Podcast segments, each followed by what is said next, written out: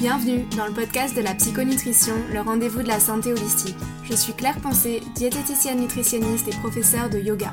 Ce qui m'intéresse, ce n'est pas uniquement ce que vous mettez dans votre assiette, mais de vous aider à retrouver une relation saine et sereine avec votre corps et la nourriture.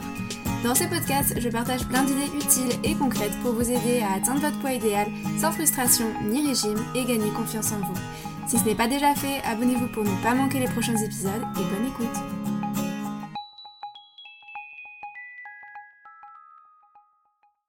Bonjour à tous et bienvenue dans un nouvel épisode du podcast. Je suis aujourd'hui très heureuse de recevoir Devi, fondatrice de la marque Anakana, une marque de bien-être holistique où vous pouvez notamment retrouver de magnifiques bâtons de purification tissés artisanalement et dont les plantes qui les composent ont été récoltées à la main. Dans cet épisode, Devi nous partage un bout de son histoire et nous dévoile surtout son combat contre l'anorexie, un parcours fort inspirant qui l'a poussé à créer sa marque de bien-être pour aider les personnes qui l'entourent. Je suis très émue de recevoir Devi car son histoire fait écho à certains aspects de mon propre chemin. C'est donc un honneur pour moi de transmettre son témoignage pour vous inspirer et vous convaincre que vous aussi, vous pouvez vous en sortir. Alors sans plus attendre, je vous laisse avec notre échange. Bonne écoute Bonjour Debbie, bienvenue dans le podcast. Comment tu vas aujourd'hui? Bonjour Claire, bah, très bien. Ici, euh, il y a beaucoup de soleil, donc euh, c'est euh, c'est très agréable. Ouais, tu es d'où toi déjà? Moi, je vis à Perpignan, dans le sud de la France, à la frontière espagnole en fait.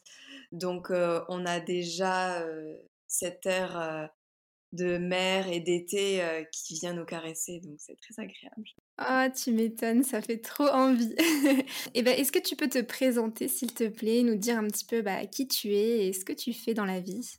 Oui, alors moi je suis Devi Boscolo Tune et j'ai fondé Anakana. ça va faire bah, deux ans maintenant, je crois. c'est une marque de beauté et bien-être holistique. Et donc c'est en gros, je crée, j'ai conçu ça comme un rituel à 360 et je crée des bâtons de fumigation, des hydrolats et des macérats infusés de fleurs et de pierres semi-précieuses. Et tout est issu de ressources de ma région. Ouais, c'est euh, un truc que j'ai adoré quand j'ai découvert ta marque. Depuis combien de temps, toi, tu exerces euh, dans le bien-être holistique? Alors, à vrai dire, à titre professionnel, ben, c'est vraiment depuis que j'ai monté ma marque parce que avant, moi, j'avais abordé, donc j'ai toujours eu une affinité pour la lithothérapie, l'ésotérisme, les plantes, mais je m'y suis vraiment consacrée il y a, y a peut-être trois ans maintenant, dans le cadre d'une thérapie personnelle. Et en fait, c'est ça qui m'a amené au final, bah, pendant le Covid, à montrer ce que je faisais un peu sur les réseaux sociaux et en fait, ça a fait boule de neige, on m'a demandé, et voilà. Et c'est devenu du coup Anakana. Ouais, tu avais commencé à, créer, enfin, à montrer un peu tes créations, et du coup, ça a suscité l'intérêt des gens? C'est ça, en fait, moi, j'avais abordé cette approche, dans le cadre justement d'une thérapie contre l'anorexie, j'avais abordé en fait une approche à 360 autant allopathique que holistique. Et du coup, j'avais mis en place des rituels, des massages et tout ça. Et bah, pendant le Covid, comme j'ai un chien, j'allais me balader, je récoltais des plantes, je montrais que je tissais par exemple un bâton de fumigation, que je me faisais un rituel ou que je me massais le corps, le visage. Et en fait, ça a suscité un engouement chez d'autres personnes, donc j'en suis ravie, ça a pu résonner aussi chez d'autres personnes qui se sont identifiées. C'est beau en fait, je trouve, comme concept. Du coup, c'est comme ça que tu es vraiment venue l'idée de créer ta marque euh, Anakana. Ouais, c'est ça. Et justement, en fait, euh, là pour le moment, comme c'est une jeune marque, j'ai ce ne sont que des produits que moi j'ai abordés au quotidien, euh, que j'utilise. Et donc après, j'espère bien sûr développer plus de produits, mais pour le moment, ce sont des produits que moi vraiment j'utilise dans mon quotidien et qui m'ont fait du bien et que j'ai ancré en fait dans un rituel, dans une thérapie, dans une routine ou des choses comme ça. Ouais, on va on va en reparler un peu plus tard. Je me demandais par curiosité, heu, d'où te vient ce nom, Anakana? Alors en fait, heu, c'est, heu, un jeu de mots entre guillemets. En gros, Ana, c'est un mot japonais qui veut dire fleur, mais beauté en gros, dans le sens où, c'est la beauté qui vient de l'intérieur et qui irradie vers l'extérieur et c'est un jeu de mots avec kana. En gros, ça reprend, cannabinoïdes, donc on connaît avec le CBD, le chanvre et tout ça, et même avec le THC, avec la weed. Mais en gros, le système cannabinoïdien existe dans énormément de plantes et il vient se juxtaposer à notre système, endocannabinoïdien. Donc c'est un peu comme si les plantes, elles avaient, les réponses à notre bien-être. OK. Et du coup, tu nous parlais tout à l'heure un petit peu, heu, de tu as évoqué ton parcours dans l'anorexie. Hem, c'est vrai que j'imagine que l'histoire de la création de ta marque aussi, elle est étroitement liée à cette recherche, heu, de mieux-être. Est-ce que tu souhaites nous parler un petit peu, de ton parcours dans l'anorexie? En fait, j'ai toujours souffert d'anorexie. Souvent, on dit que ça ça démarre à l'adolescence et tout, mais enfin, du moins, pour moi, je pense que ça se voit à certaines périodes de notre vie et du coup, on va dire: «Bon, ça a démarré à ce moment-là», mais je pense que j'ai toujours souffert, heu, j'ai toujours eu cette faiblesse. Je souffrais d'une dissociation, en fait, de je me voyais vraiment comme une tête et j'avais pas de connexion avec mon corps, j'avais pas l'impression qu'il m'appartenait et je ne le ressentais qu'à travers, heu, la douleur, heu, des maux de ventre, des passages qui sont, bah, de souffrance, en fait et après, heu, bon, heu, c'est vrai que moi, là-dedans, j'ai eu un parcours au début assez classique, heu, où à l'adolescence, ben, tes parents, t'emmènent, faire des thérapies familiales et des, et ou des thérapies seules. J'ai un peu, mis ça sous un chapeau parce que je suis partie, faire, de la danse en professionnel. Donc j'ai laissé ça de côté clairement. Je je m'y suis adaptée en fait. Enfin ça c'est voilà, mon mon quotidien continuait d'être rythmé par mes troubles alimentaires et heu et je m'adaptais comme ça en fait, jusqu'au moment où, hem, bah, j'ai eu envie d'avoir une vie de femme, heu, sereine en fait, en harmonie avec moi-même et et plus avoir ce, ce conflit interne permanent, ces ruminations, ces pensées, tout ce qui pouvait me me parasiter en fait, heu, au quotidien et qui me bouffait clairement la vie et au final je me je me disais: «Beh, je tout ce que je vis, heu, je je suis jamais présente, quoi». Heu, j'ai eu la chance de rencontrer aussi des thérapeutes. Après je suis redescendue dans le sud de la France et j'ai eu la chance de rencontrer des thérapeutes qui m'ont ouvert aussi en fait, à bah, à des approches dont j'avais l'affinité. Parce qu'au final, j'aimais beaucoup tout ce qui était pierre, plantes et tout et je me voyais pas du tout l'appliquer à moi, j'avais j'occultais complètement. J'ai eu la chance, voilà, d'ouvrir, ça avec, bah, autant, des, mmh, des psychiatres qui m'ont amenée à faire des méditations, des nutritionnistes aussi qui m'ont amenée à faire des séances d'hypnose, de régression et de spiri heu, plus spirituelles. Hem, j'ai été suivie par un acupuncteur, pas des masseurs en ayurveda, donc heu, j'ai mis tout en place, une petite routine et c'est vraiment à ce moment-là où j'ai pu, heu, bah, démarrer et toucher du doigt, une paix intérieure qui fait beaucoup de bien. Ouais et parmi, tous ces tous ces outils et toutes ces thérapies, quelles sont celles qui t'ont été le le plus utiles? Est-ce que c'est plutôt des médecines alternatives pour le coup? Oui, alors les 2 parce que c'est vrai que j'ai eu une grande aide, avec ma gastro-entérologue. J'ai eu pas mal aussi de bactéries et tout ça qui se sont, que j'ai attrapées et du coup, j'avais, le microbiote qui était complètement flingué, hein, voilà, faut se le dire et donc beaucoup de saignements et tout ça. Donc j'ai cette partie-là allopathique qui m'a quand même beaucoup aidée, mais elle aussi m'a amenée à combiner, à faire, bah, dès que j'avais des douleurs, au début, à faire des méditations, à m'automasser et en fait, combiner à justement, bah, une une, une recherche de probiotiques avec des souches, qui, me manquaient ou qui étaient, déficientes et et là, du coup, j'ai pu reconstruire un petit peu tout ce qui fait la vie de de mon ventre et pour ne plus être dans dans la dans la douleur. Cette partie-là, allopathique, hein, du moins m'a beaucoup aidée Mais sinon, oui, ça reste.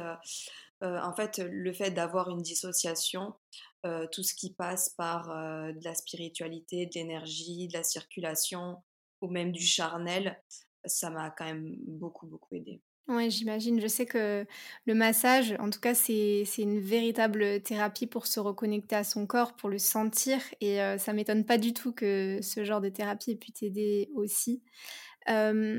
D'ailleurs, c'est, enfin, pour moi, ça me tenait vraiment à cœur de te recevoir parce que c'est vrai que ton anorexie, elle est assez atypique et je pense que c'est important d'en parler parce que comme tu le dis, on pense souvent que c'est euh, juste un trouble alimentaire qui se déclenche à l'adolescence parce que c'est euh, la crise d'ado et tout. Et, euh, finalement, on se rend compte que si ça se déclenche à, à cet âge-là, c'est qu'il y a un déséquilibre latent qui est déjà présent en fait depuis, bah, depuis l'enfance, depuis en tout cas bien plus longtemps.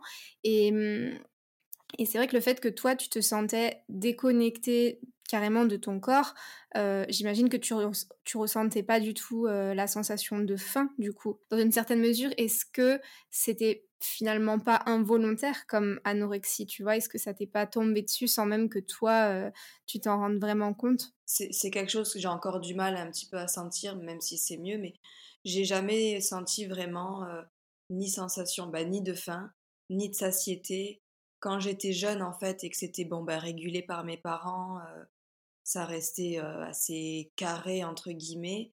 Sinon, ça a toujours été contrôlé par, par mon mental, par, par du visuel, par ce que je, j'acceptais, je, tolérais en gros. Je me laissais pas aller en fait à l'écoute de mon corps parce que j'avais, il n'y avait pas, il y avait pas de communication en fait. Mais c'est vrai que des troubles comme ça. Après, j'ai pu un petit peu toucher du doigt en faisant une hypnose de régression. Via l'hypnose, euh, on peut aller jusqu'à faire une expérience intra-utérine. Donc il y a des choses qui se sont passées, des fractures que j'ai senties qui viennent surgir. Donc est-ce que ça en est là une des causes? Après, je pense que c'est quand même... Euh, il y a plusieurs sources, quoi. Ça, je on ne peut pas pointer du doigt euh, ni mettre la responsabilité sur quelque chose ou quelqu'un ou quoi, ou une situation, peu importe. Mais du moins, moi, je pense que des fois, carrément, on peut naître comme ça ou avoir cette faiblesse en nous, en fait. Et, voilà. Et oui, et je pense qu'à l'adolescence, comme ben, avec le développement des hormones, des trucs, on est, tout est plus accru. Donc, si on a tendance à avoir, des, avoir cette faiblesse, c'est à ce moment-là où on va peut-être beaucoup maigrir ou faire le yo-yo. Je sais pas, ça dépend de certaines personnes, mais je pense que c'est plus fulgurant à ce moment-là. Donc, dès que ça se voit, la plupart des gens ont tendance à se dire ah ben ça a démarré à l'adolescence par exemple parce que euh, ils s'en sont rendus compte en fait à cet âge-là. Oui, mais effectivement, il y a, y a, quand même un terrain propice à ça. Euh, est-ce que malgré tout, tu ressentais ce besoin d'être dans le contrôle, ce, ce contrôle qu'on a justement quand on est dans la restriction cognitive, ou est-ce que vraiment c'était juste la résultante du fait de ne pas ressentir la faim? C'est un peu compliqué. Je t'avoue qu'il y a des deux. Il y a des deux parce que voilà, je pense que le fait de rien ressentir m'a amené à, ben, du coup, à contrôler en fait mon quotidien et ce que je faisais. Et après, ça a très rapidement fait boule de neige. Après, on tombe en fait dans un cercle vicieux qui fait que ben, je sais plus trop si, voilà, c'est cette dissociation et ce manque de ressenti de communication entre à l'intérieur de moi qui a fait que je suis tombée dans un hyper contrôle permanent à travers la nourriture, le sport. Je, comme je fais énormément de, sport aussi. Mais en tout cas, moi, ce qui me semble euh, important et, vraiment, euh, enfin, bravo pour ton parcours, pour t'être euh, orienté vers ça, c'est que vraiment les thérapies holistiques à mon sens, elles permettent d'accéder à, des prises de conscience, en fait, que juste un plan alimentaire, par exemple, chez une diététicienne ne pourrait pas suffire pour, pour se sortir d'un trouble alimentaire. En fait, moi, j'aime bien dire que les troubles alimentaires, c'est pas forcément un problème d'alimentation, mais c'est un problème de comportement, en fait. Et je vois trop souvent des personnes qui vont faire des choses très basiques, en fait, pour tenter d'avoir un cadre, mais finalement, en ayant un cadre, un plan alimentaire, on reste aussi dans une certaine euh, rigidité. Et en tout cas, moi, c'est tout ce que je souhaite à mes patients, c'est de sortir en fait de cette rigidité-là. Euh, et ça, pour moi, ça se fait vraiment par des méthodes beaucoup plus euh, holistique et voire spirituel, j'ai envie de dire, dans une certaine mesure, selon la réceptivité des gens. je me demandais si toi, tu avais des, rituels, j'imagine que oui, des rituels que tu utilises pour te sentir bien au quotidien. Oui, oui. Alors, juste pour revenir un petit peu sur ce que tu disais, c'est vrai que moi, avant de rencontrer justement ma nutritionniste euh, sur Perpignan, qui est très ouverte et qui m'a dirigée vers euh, des thérapies holistiques, je suis allée voir justement un diététicien classique qui m'a mis un programme avec des grammages et tout. Et je lui dis, mais en fait, vous vous rendez pas compte que déjà, moi, si je tombe là-dedans à devoir peser mes aliments, ça va être l'enfer. Si j'ai pas cette faiblesse-là, je sais que certaines ou certains l'ont. Et je lui dis, mais en fait, qu'est-ce qu'on fait si je n'y arrive pas? Vous mettez un programme, mais certes, il est très sympa, votre papier, je l'aime beaucoup, hein, mais euh, qu'est-ce qu'on fait si j'y arrive pas? Et c'est là où voilà, l'approche euh, holistique euh, a permis de travailler d'abord sur la notion de connexion, ensuite la notion de plaisir en fait à travers l'alimentation, et après, bah, voilà, de, pouvoir réintégrer certaines choses. Mais et sinon, oui, pour les rituels que moi j'ai mis, je me suis fait une petite routine. Dans les débuts, en fait, quand les moments où je me disais, voilà, j'avais beaucoup de ruminations euh, avant les repas parce que j'étais un petit peu. Euh, j'en étais devenue en fait euh, obsédée par la digestion. Après, j'avais beaucoup, beaucoup de pensées parasitaires dès qu'il fallait ingérer quoi que ce soit de solide. Et donc, moi, j'ai commencé à mettre en place des méditations. Donc au début, c'était plutôt des méditations guidées et ensuite des petits temps de pause. En fait, ça me permettait de, de vraiment avoir un temps de calme et de relativiser en fait euh, par rapport voilà des trucs des automatismes qui étaient euh, ancrés en moi et qui venaient à chaque fois que j'abordais la nourriture. Donc moi j'aimais bien vraiment voilà ancrer ça avec euh, une petite fumigation un petit moment où je où je travaille un petit peu sur la respiration où je médite. Au début même c'est assez facile d'accès parce que quand on n'a pas forcément les outils il y a des, même des petites vidéos sur YouTube qui sont euh, très bien faites pour ça. Bon, moi j'ai mis en place des petites choses. Euh, je buvais pas mal d'infusions pour euh, de mauve, ben, justement qu'ensuite j'ai mis sur Anakana pour refaire un petit peu le microbiote à l'intérieur de, intestinal. Ça tapisse aussi tout ce qui est muqueuse en fait, donc tout ce qui a été un petit peu agressé avec de l'acidité ou des choses comme ça je fais euh, étape par étape. J'ai pas voulu, j'ai pas voulu passer par une nutritionniste qui me dit voilà, tu manges ça, ça, ça. On fait des petits pas à chaque fois et à mon rythme. Si j'y arrive pas, on en discute. Mais on met des, en place des choses et des rituels, des routines qui me, qui m'apaisent. Et, et, moi après le, le, soir, bon je fais plutôt le soir, ça dépend des gens. J'aime bien faire des automassages du, du ventre. Les viscères aussi se remettent en place c'est des techniques que j'ai mmh, autant prises avec, euh, je suis suivie par une kinésithérapeute viscérale et avec combiné à des massages plus énergétiques type Ayurveda. Et le mélange de ça, je me fais un petit peu mon topo le soir pour m'aider à dormir et justement pour remettre en place un petit peu à l'intérieur. Euh. Ouais, je suis entièrement d'accord avec toi. Moi aussi, je suis euh, une inconditionnelle du massage du ventre, j'adore. Et, du coup, je me demandais euh, où en es-tu aujourd'hui, toi, dans, ton combat contre l'anorexie? En fait, je suis enfin en, en, paix avec moi-même. Alors, même si j'ai pas du tout rentré dans une norme, mais en fait, j'ai appris à me déculpabiliser, à me dire, voilà, moi je trouve ma routine et ce qui me convient au quotidien tant que ben, je suis en bonne santé, je, continue d'être d'être suivie. Là, c'est vrai que j'ai beaucoup plus une approche euh, plus spirituelle et holistique maintenant pour euh, ben, apprendre un peu à, à, réapprivoiser ou à apprivoiser mon corps, à apprendre à me connaître et tout. Mais après, je suis suivie au niveau médical, je fais des prises de sang, enfin des trucs assez classiques pour voir si justement je n'ai pas de carence au quotidien. Mais je me dis qu'en fait, maintenant, voilà, si je suis bien avec moi-même et que j'ai pas de manque et de problèmes de santé, en fait, je, me suis fait une routine qui me convient à moi et je me laisse plus en fait parasiter par dire ah ben c'est pas normal ou euh, c'est pas ci, c'est pas ça. Euh, en fait, j'ai abordé une alimentation liquide vivante que j'appelle, c'est où je fais pas mal beaucoup d'extraction en fait de fruits, de légumes, des choses comme ça. Mais c'est comme ça en fait que j'ai pu récupérer mon énergie, je veux dire normale, et mon énergie vitale aussi. Je me sens bien et c'est ce que je voulais déjà, me sentir bien. Après, voilà, je pense que c'est un travail de quotidien Mais le plus important, c'est voilà, je me suis déculpabilisée de me dire, je vais pas re-rentrer dans une norme ou dans des conventions de société. Je trouve déjà ce qui me convient à moi et, et voilà. Oui, effectivement, c'est le plus important. Tu te sens bien et, je pense que c'est déjà un gros, une grosse part du travail, à mon avis.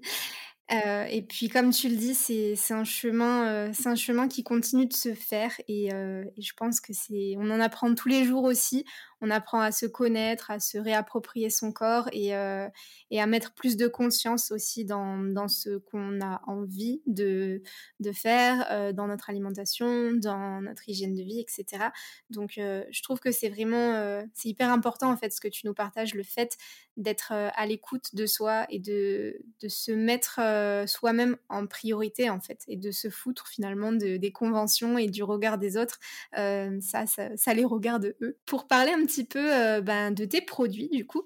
Euh, sur ton sur ton e-shop, on retrouve notamment des bâtons de fumigation. D'ailleurs, euh, tu m'en as offert un et je te remercie beaucoup. Il est avec moi au cabinet juste à côté. et je le trouve vraiment magnifique. C'est vraiment un, bouquet d'ailleurs, hein, parce que moi, je, je, connais les petits bâtons de fumigation, mais, mais quand j'ai reçu le tien, j'ai été vraiment impressionnée, je le trouve magnifique. Et du coup, je voulais, je voulais savoir comment est-ce que tu les fabriques et pourquoi est-ce que tu as commencé à proposer ces premiers... Euh, pourquoi est-ce que ça a été les premiers produits que tu as proposés, les bâtons? Alors, bah, c'est vrai que. Alors, moi, je fais des récoltes euh, sauvages. Enfin, sauvages. Maintenant, j'ai de plus en plus d'amis qui ont des, terrains ou des champs qui me proposent en me disant j'ai ça, j'ai ça, j'ai ça. Mais j'aime bien justement utiliser les ressources qu'il y a euh, autour de chez moi. On a une biodiversité dans la région de Perpignan et que c'est une, une région qui est riche déjà quand euh, on aborde la fumigation, je trouvais ça plus pertinent parce que on est plus connecté en fait à des plantes qui sont euh, autour de nous, donc au niveau local, même français, que de prendre des sauges qui viennent euh, soi-disant de Californie. Des fois, on sait pas trop.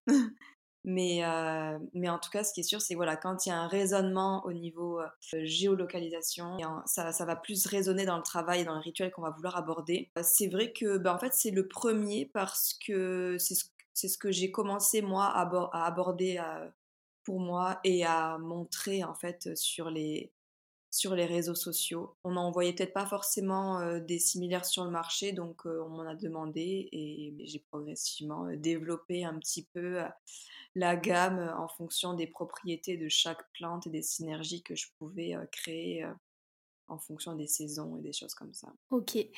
Et comment est-ce que ça t'a aidé, toi, dans ton chemin de guérison, l'utilité des bâtons de purification? Alors, moi, en fait, c'est vrai que j'aime beaucoup l'utiliser quand je fais des méditations, même méditation guidée, parce que je trouve que mmh, ça permet d'ancrer le moment, un peu, un peu comme un gong ou quelque chose d'autre, mais je trouve qu'en fait, avec cet enveloppement de fumée, ça va vraiment euh, recréer une sorte de cocon. Et j'ai vraiment l'impression de sentir qu'il y a cette, cette purification déjà qui se met en place, sorte d'agripper un petit peu de, des énergies qui sont lourdes et ensuite de les faire évacuer. Et euh, sinon, par contre, moi, j'ai utilisé la fumigation aussi d'un point de vue plus euh, charnel, entre guillemets, quand je travaille euh, les zones de, qui sont bloquées ou compliquées en utilisant la chaleur du bâton. J'ai travaillé la dissociation, par exemple, où je sentais vraiment donc, tout ce qui se passait au niveau de mon visage, en passant par exemple au niveau des centres énergétiques ou des chakras. Donc là, je sentais bien la chaleur. Et le fait de faire ce jeu d'aller-retour avec la chaleur, où là, je sentais après un peu moins. Et en fait, au final, au bout d'un moment, ça a recréé une sorte de, circuit en fait et de fluide euh, bah, en moi ou justement peut-être bah, inconsciemment de dire attends si je sens la chaleur ici pourquoi je la sentirais pas là? Et parce que je faisais justement le même parcours jusqu'en bas et du coup j'ai pu travailler la dissociation avec ça et, et l'ancrage aussi beaucoup ah, c'est hyper intéressant, je ne savais pas qu'on pouvait, faire, euh, qu'on pouvait faire ça comme ça. pour les personnes qui voudraient faire des rituels euh, avec les bâtons de purification, qu'est-ce que tu pourrais euh, nous conseiller? Est-ce qu'il y a une bonne manière de faire des rituels? Parce que je sais que beaucoup de personnes ont aussi peur de se tromper. Oui, alors justement, moi j'essaie de, de dédramatiser un petit peu ça. C'est que dans tous les cas, quand on veut faire un rituel, si on arrive à s'écouter et à, suivre un petit peu son intuition. On va pas, on va jamais se tromper. Le plus important, c'est de se faire confiance. Euh, bon, après, il y a des petits codes. Par exemple, si on fait une purification d'une assez classique en fait de son espace de vie, on conseille de démarrer de la pièce la plus profonde vers euh, la porte d'entrée pour pas euh, faire des, croisements. Par exemple, des rituels, on peut les caler sur des cycles lunaires. On va plutôt démarrer quelque chose en nouvelle lune et le clôturer en, pleine lune. Et moi, après, je conseille aussi, par contre, juste, euh, c'est pas un peu le fourre-tout du, rituel. Quoi. Si par exemple, on démarre un travail de purification ou on, se dégage d'énergie basse, ou va plutôt voilà, extériorer quelque chose et se débarrasser de quelque chose, on ne peut pas faire euh, le lendemain un rituel d'attraction, de succès, de chance, euh, d'abondance où quelque chose va venir vers nous en fait. Voilà. Faut juste éviter que ce soit au niveau physique ou spirituel de d'entrer en, en, coalition en gros avec nos intentions ou nos déplacements ou des choses comme ça. C'est un petit peu le seul, le seul conseil parce que je pense que quand on suit son intuition, sinon on fait rarement de, de faux pas, entre guillemets. Et tu proposes aussi des huiles et des hydrolats sur ton e-shop. comment est-ce qu'on utilise ces produits? Alors les hydrolats, donc moi je travaille avec une distillerie artisanale et énergétique, donc les hydrolats sont de qualité alimentaire et euh, donc on, peut les utiliser autant en fait euh, en lotion, assez classique, en tonique, ça va venir vraiment euh, préparer la peau à accueillir le soin et à optimiser en fait les propriétés du soin qui vont venir, qui va venir derrière, en bénéficiant bien sûr des propriétés de l'hydrolat. Mais on peut aussi l'ingérer. en cure par exemple le matin, en fait la distillation euh, permet l'extraction donc de l'hydrolat et de l'huile essentielle. Donc on va retrouver un petit peu ces, propriétés beaucoup beaucoup moins concentrées, donc beaucoup plus faciles d'accès. Moi j'aime bien, bah, justement comme je disais tout à l'heure, euh, me faire des extractions et je mets un petit peu d'hydrolat euh, dedans. et, et sinon on peut aussi l'utiliser pour celles qui sont mamans dans l'eau de bain des bébés pour éviter de mettre des agents trop nettoyants, détergents et tout ça permet d'apaiser ou de d'enlever les petites bactéries qui sont sur la peau du bébé qui a quand même une flore cutanée qui est en construction. Donc voilà, c'est le dernier petit twist en fait de, de l'hydrolat. Ok. Et les huiles, du coup, c'est pareil, c'est pour, la, pour la peau? Donc là, c'est vraiment bah, soit pour le, le, massage du visage ou du corps. J'utilise uniquement des produits bruts, donc il n'y a pas de conservateur, euh, pas de parfum, il n'y a rien. Mais, euh, mais voilà, on peut les utiliser ben, aussi euh, ben, de manière plus spirituelle, mais je, j'essaie aussi d'aborder le fait qu'on on peut les utiliser de manière très fonctionnelle, en fait, en soins, en contour des yeux, en, en massage de la poitrine, du visage. En en apprenant euh, un peu plus sur toi, j'ai aussi vu que tu t'étais formée au Reiki et j'ai trouvé ça drôle parce que bah, moi aussi. Qu'est-ce qui t'a attiré dans cette pratique? Pourquoi avoir choisi le Reiki? Alors, euh, moi, mon papa euh, était, bon, était architecte, mais il était aussi magnétiseur. il le faisait pas d'un point de vue professionnel, mais sur nous. Et j'ai toujours été attirée par ça, mais il y avait un petit truc qui me disait je sais pas, ça, ça me correspond pas, le magnétisme, ou du moins j'avais un peu peur. Je sais que dans le magnétisme, on peut aussi beaucoup récupérer. J'avais, j'avais peur en fait de faire euh, éponge. Euh, et euh, à un moment donné, c'est venu vraiment, pas qu'une obsession, comme une obsession, mais c'est vraiment, c'était ancré dans mon quotidien. J'avais envie de développer quelque chose, développer des capacités que j'avais l'impression d'être en moi. Et j'ai rencontré une maître qui habite en Suède et c'est avéré qu'elle venait, moi j'étais sur Paris et elle venait justement euh, faire des stages d'initiation euh, il y a plusieurs années. Et donc je l'ai rencontrée et en fait, ben, elle m'a suivie après euh, sur plusieurs années et formée à chaque fois qu'elle venait sur Paris. C'est, en fait, c'est par hasard, c'est que j'ai, à force de chercher, de me renseigner, et je suis tombée un petit peu par hasard sur elle. Je pense que c'était bien fait. Et ça t'a attiré naturellement. Exactement. En fait, je me suis dit, quand j'ai appris les... tout, ce, tout ce qu'était le Reiki, je me suis dit, en fait, c'est un peu la réponse de ce que je cherchais comme c'est une énergie qui est vraiment circulaire et tout, ça, ça m'a vraiment apaisée dans, dans, le sens où je me suis dit, je vais pas récupérer les mots de chacun. J'ai déjà un peu assez à faire avec moi. Je voulais pas que ça pire aussi. Le fait de, de pouvoir travailler une énergie circulaire et qui a il y a ce, fluide qui est recréé, ben ça m'a séduite. Ouais. Mais c'est marrant que tu parles de, de, cette empathie et de ce côté éponge en fait, euh, la peur de, de, prendre les émotions des gens parce que bah, du coup tu m'as devancé sur ma prochaine question. C'était un peu euh, ma, ma question justement comment est-ce que tu arrives à gérer ce côté euh, éponge à émotion. Moi je sais que c'est quelque chose qui me fait assez peur parce que l'empathie on ne sait pas toujours la, la maîtriser. Des fois il y a des choses qu'on nous raconte qui peuvent nous atteindre plus que ce qu'on pensait. Euh, du coup, est-ce que toujours au niveau des rituels, tu as des rituels de protection énergétique ou est-ce que euh, il y a quelque chose par rapport au Reiki qui t'a peut-être euh, rassuré justement par rapport au fait que tu n'allais pas prendre les émotions des gens? Oui, alors moi je pense que l'approche et du Reiki m'a m'a rassuré. Le fait de prendre confiance en moi dans la pratique aussi, de mieux ressentir quand je pratique du coup, j'ai l'impression que ça me donne plus de force. L'un dans l'autre, je me, j'arrive à, mieux me protéger, à me dire voilà, il y a ce circuit qui se remet en place, ce fluide qui, se connecte et qui passe par moi, par l'autre personne, etc. Mais je pense que c'est un tout en fait, en prenant confiance, autant dans la pratique, mais autant aussi d'un point de vue personnel, en apprenant à me connaître, à savoir qui je suis, la femme que je suis et, la force que j'ai en fait. Les craintes, elles se sont effacées.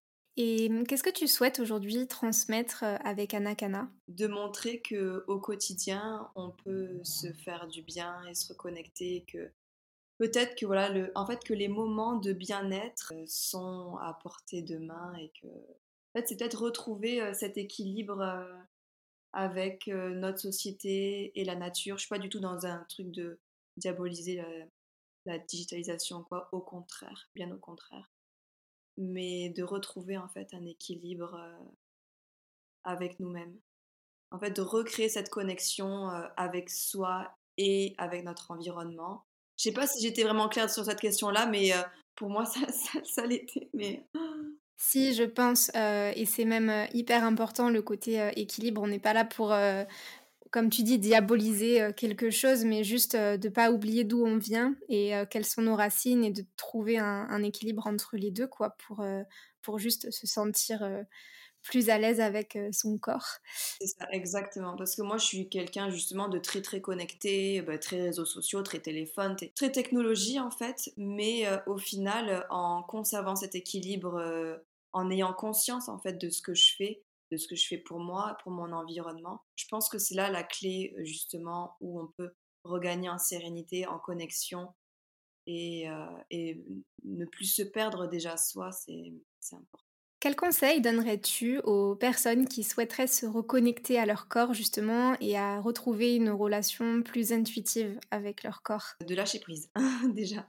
De, en fait, de se lancer, mais pas de, j'aime pas trop mettre un objectif, euh, un petit qui, aurait tendance à limite à dessiner comme une obligation.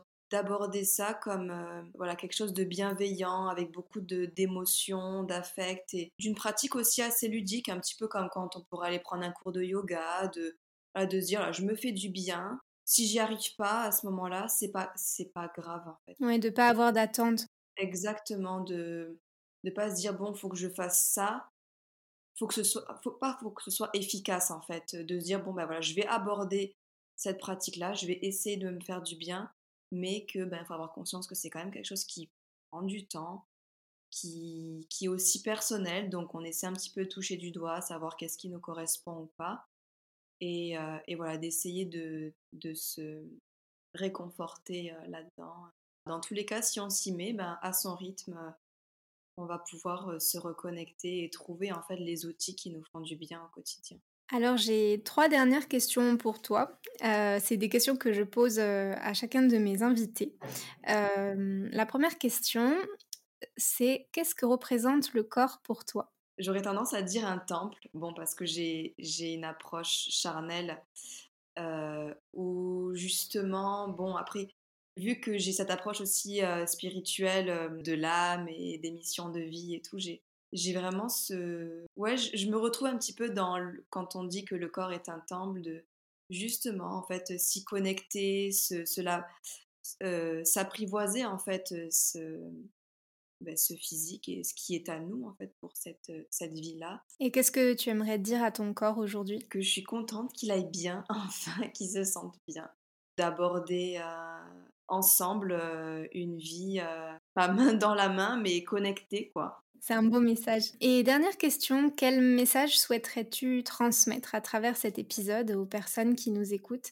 Ça peut être une référence inspirante, un film, un livre, une citation, ce qui te vient à l'esprit spontanément. J'ai une petite punchline à chaque fois avec Anakana, c'est le bien-être holistique réside dans les moments que l'on s'accorde. Et en fait, c'est vraiment ça. C'est, je pense que le plus important, c'est d'avoir des petits moments pour soi. Et ouais, enfin, moi, en fait, le plus important à travers cet épisode, c'était vraiment d'ouvrir euh, aussi, euh, ben, à travers mon expérience et euh, ben, le combat contre l'anorexie, de dire il y a plusieurs portes de sortie en fait. On n'est pas cantonné à, à se dire voilà j'ai emprunté un chemin de guérison qui ne me convient pas. En fait, on est toutes uniques et on, a tellement de choses autour de nous que il y a forcément la solution quelque part. Pour, faut juste être un peu patient et essayer plein de trucs.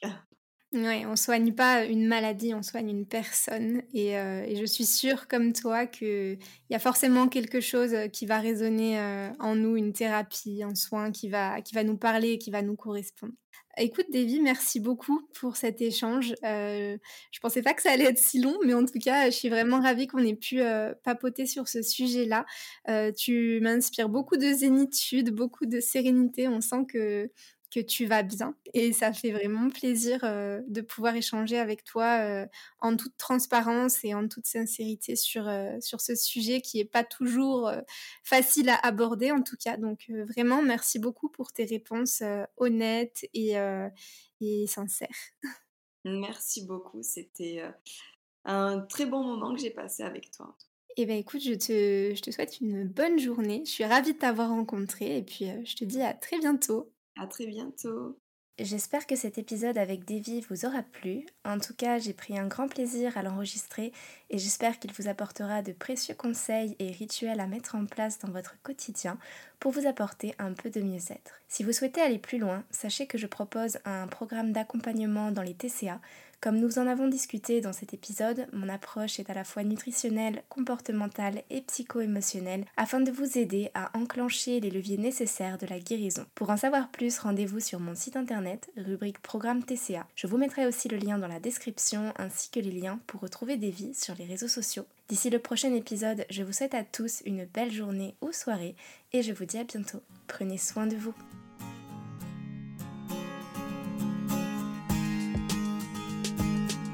Si cet épisode vous a plu, n'hésitez pas à le partager sur vos réseaux sociaux, à me laisser un commentaire sur Apple Podcast ou un avis 5 étoiles sur votre plateforme d'écoute préférée.